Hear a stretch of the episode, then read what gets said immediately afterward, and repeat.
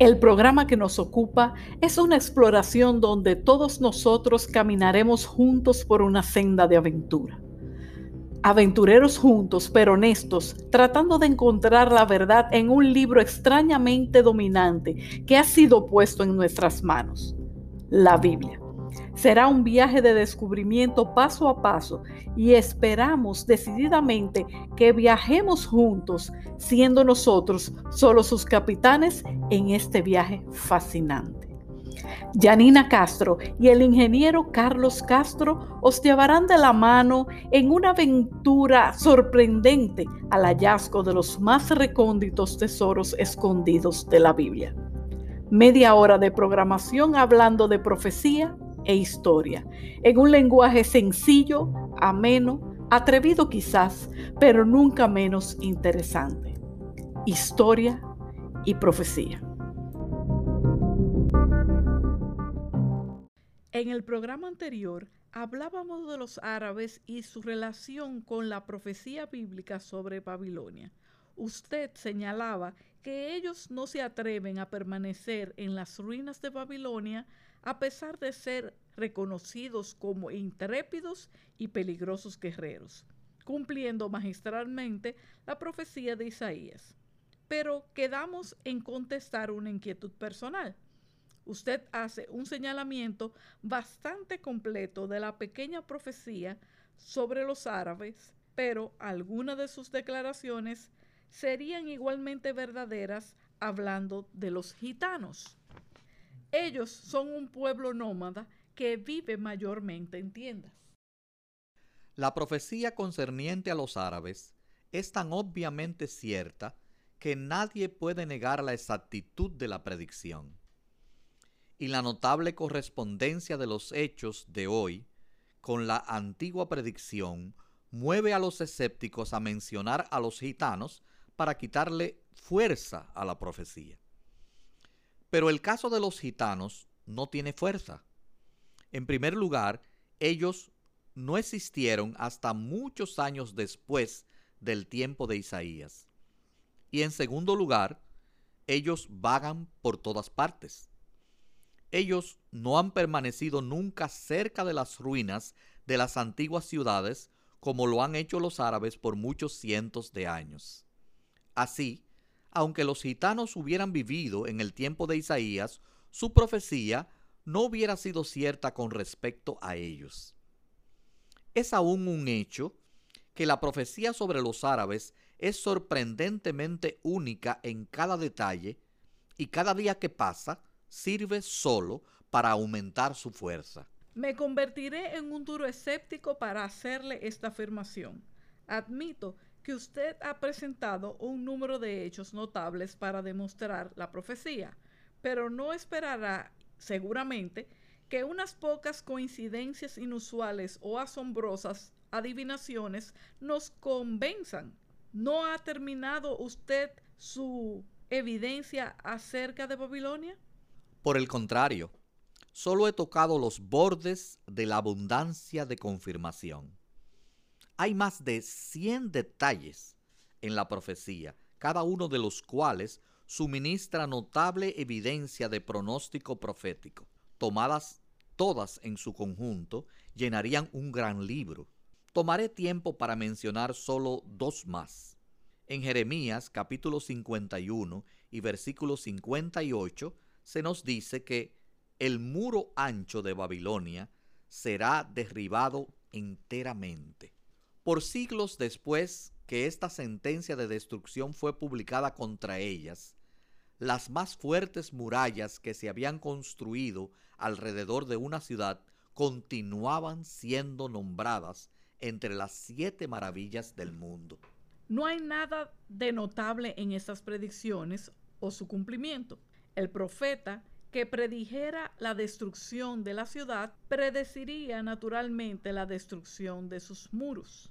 Quizás olvidas que todas las antiguas ciudades tenían muros y que otras ciudades con muros no tan fuertes como los de Babilonia han sido destruidas, pero sus muros permanecen en un notable estado de preservación. Sin embargo, lo deseo probar con esto es que Jeremías tenía razón Supongamos, por ejemplo, que las murallas permanecieran hoy de pie en horrendo desafío a las palabras del profeta. La gran muralla china, no tan fuerte, aunque más antigua, aún está de pie. Si cualquier escéptico pudiera decirle a nuestros radioyentes que ha visto las magníficas murallas de Babilonia sobresalir como las pirámides de Egipto por encima de los planos circundantes, ¿qué revés sería contra la Biblia? Pero nadie puede hacer eso porque el profeta tenía razón como de costumbre. Finalmente leemos, Caldea será para presa. Todos los que la saquearen serán hartos, dice Jehová. Citado de Jeremías capítulo 50 y versículo 10. El versículo 26 dice, Venid contra ella desde el cabo de la tierra, abrid sus almacenes y destruidla. El versículo 37 añade, cuchillo sobre sus tesoros y serán saqueados. Y Jeremías capítulo 51 y versículo 13 finaliza diciendo, rica en tesoros, venido a tu fin. Hay dos detalles que pueden notarse. Primero, hay una implicación en la pequeña palabra todos con respecto a Babilonia y a las otras ciudades de Caldea, que serían a menudo saqueadas. Nada parecido se predijo de Tiro o de Nínive o de muchas otras ciudades y países sentenciados por la ira profética a la destrucción. Segundo, ¿cómo sabía el profeta que había riquezas suficientes para tentar y satisfacer a un saqueador tras otro? Tiro era una de las ciudades más ricas de la tierra, pero después de su saqueo por parte de Nabucodonosor, no se dejó nada que tentara a otro conquistador. Pero las abundantes riquezas de Babilonia y el país a su alrededor fueron un desafío a los voraces saqueos de sucesivos ladrones. No había pasado hacía mucho una horda de conquistadores que saqueó el país cuando otro ejército se estaba preparando para luchar por el botín y saquear de nuevo el país. Ciro tomó grandes tesoros. Jerjes y su ejército tomaron tres mil millones de dólares, solo en oro, además de otro rico botín. Entonces vino Alejandro, pero lejos de encontrar exhausta la riqueza de Babilonia, sacó de sus almacenes 900 dólares para cada soldado de su vasto ejército y guardó una inmensa riqueza para él. Por 200 años después de la muerte de Alejandro, los partos saquearon este país y entonces vinieron los romanos desde una gran distancia, de acuerdo a la predicción, con el mismo propósito. Uno pensaría que después de varios cientos de años de saqueo, no quedaría nada de mucho valor. Gibbon, el escéptico, es el mejor comentador de esta profecía.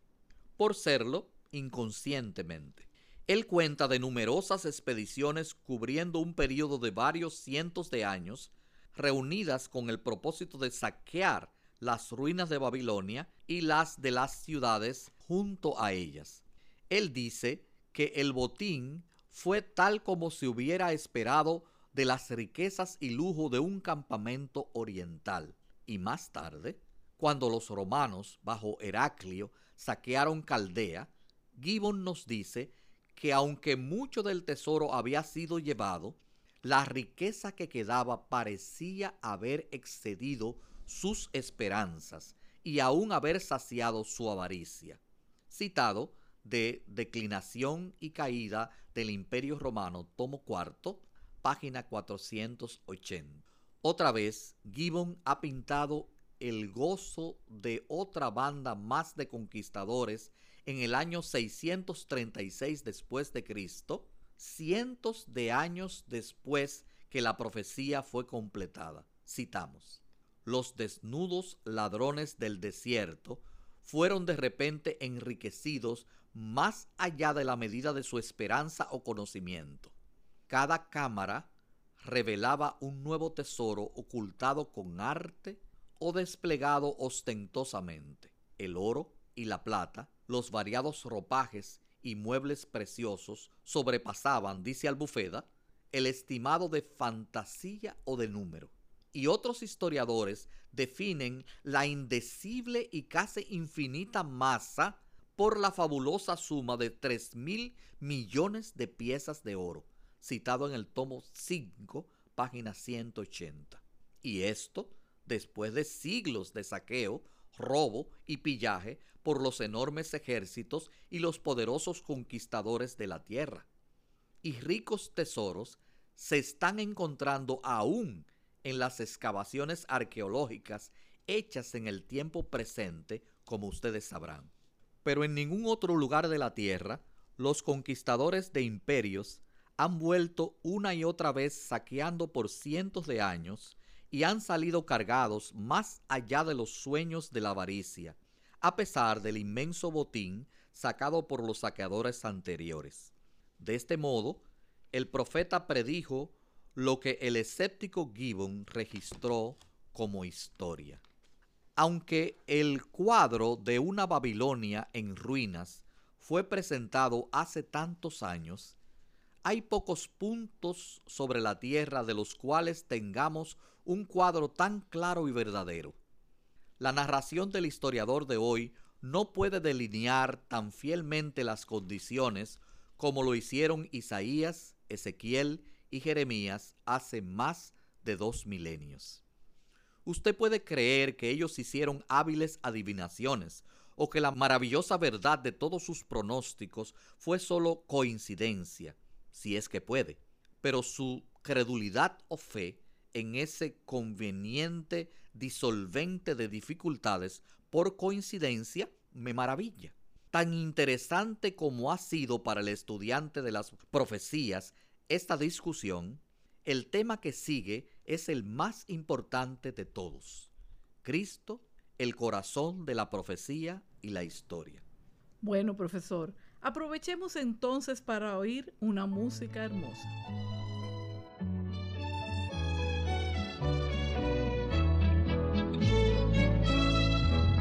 Aleluya, paz al fin, ya llegamos al hogar.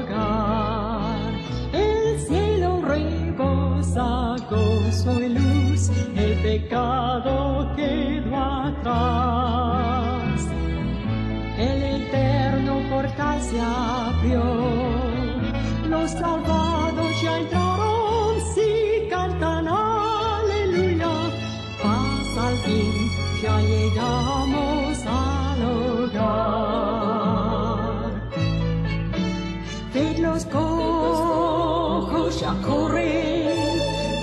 mudos cantando están.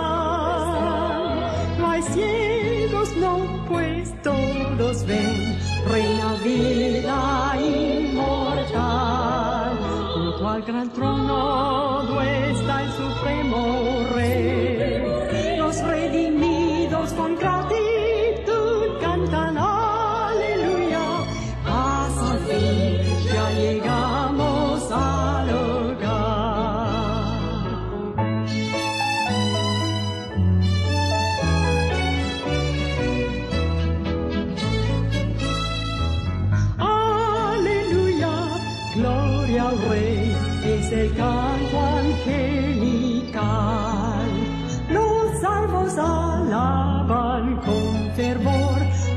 regocijo hay por doquier. Bienvenida Jesús nos da, por vosotros morí en la cruz, cantad aleluya, paz al fin, ya llegamos al hogar.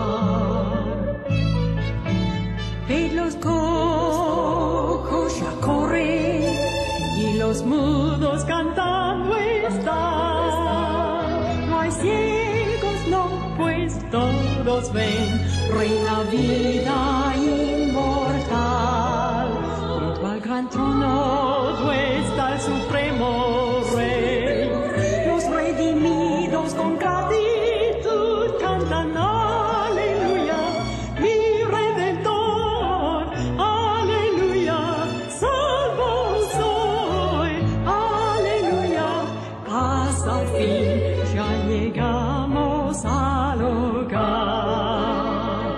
Llegamos al.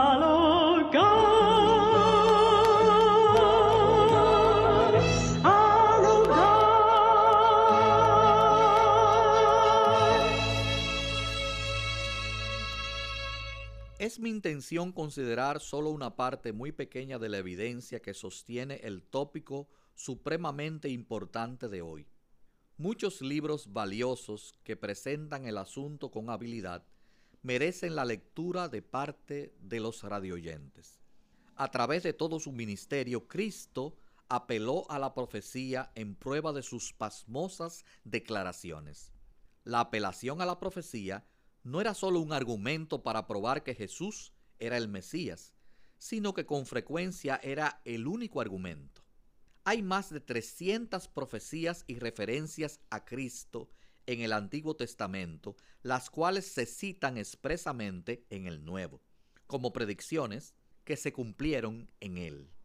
Y nadie puede decir que esas predicciones fueron escritas después del tiempo de Cristo, porque el último libro del Antiguo Testamento fue escrito 400 años antes de que Cristo caminara por las calles de Belén.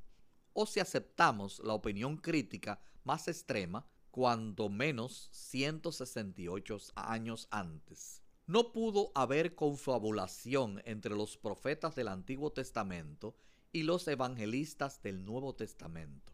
En su primera aparición pública, Cristo hizo una de las profecías.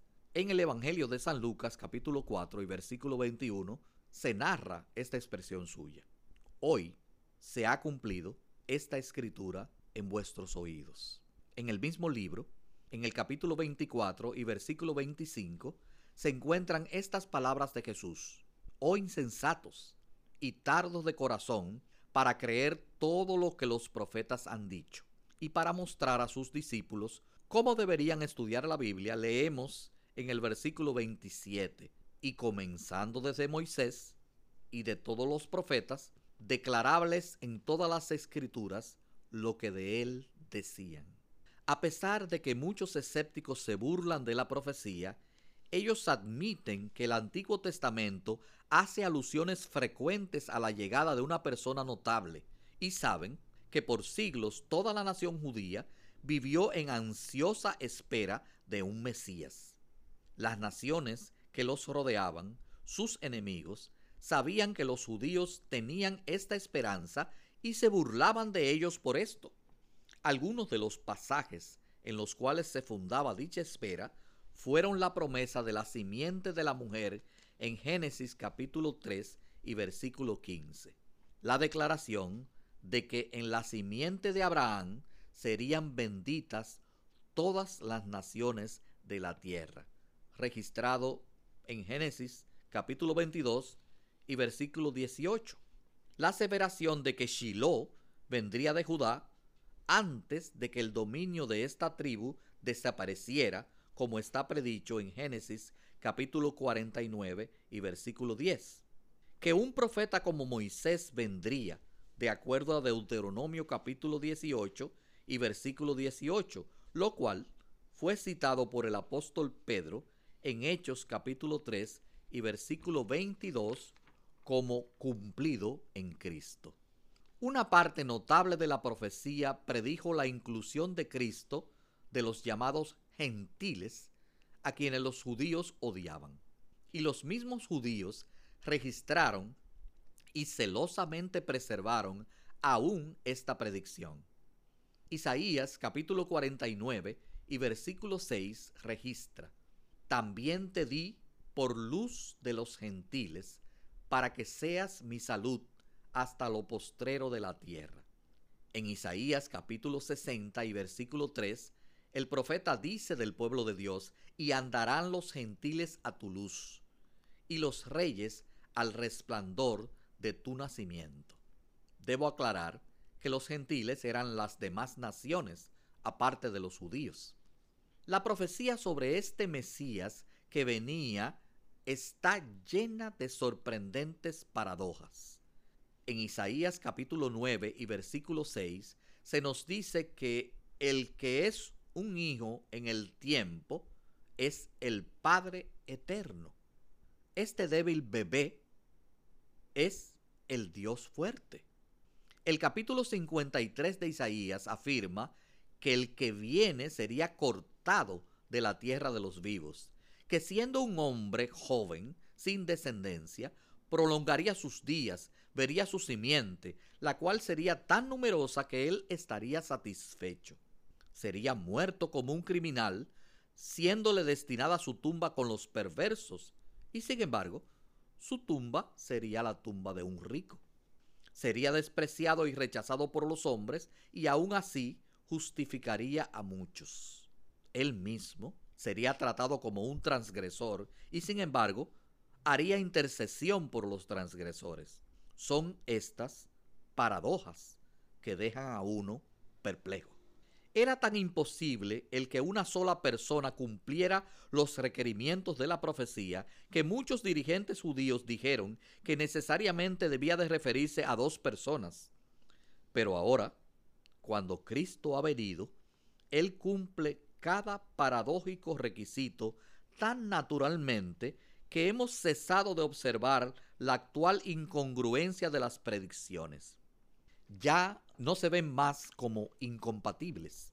Se reconoce que muchos siglos antes del tiempo de Cristo, ciertos escritos hechos por medio de judíos predecían que un miembro de la nación judía, aunque ésta apareciera pequeña e insignificante, sería una bendición para toda la humanidad.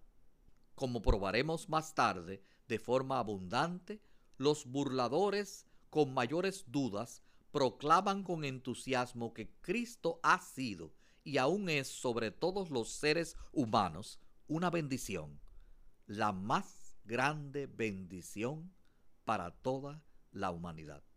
Explíquenme esto, por favor. Es una obstinada realidad el hecho de que este desconocido judío, de una raza esclava y despreciada, haya llegado a ser, de la forma más gloriosa, una bendición para cada familia de la tierra. Esta extraña profecía, que parecía haber nacido del ego presuntuoso de una raza, ha llegado a ser un hecho perennemente sorprendente. Hay mucho más que decir de esto, pero lo dejaremos para el próximo programa. ¿Qué te parece, Janina? Bueno, profesor, usted siempre lo deja en el punto de mayor interés. Vamos a despedirnos de nuevo con una canción. Oh Cristo, te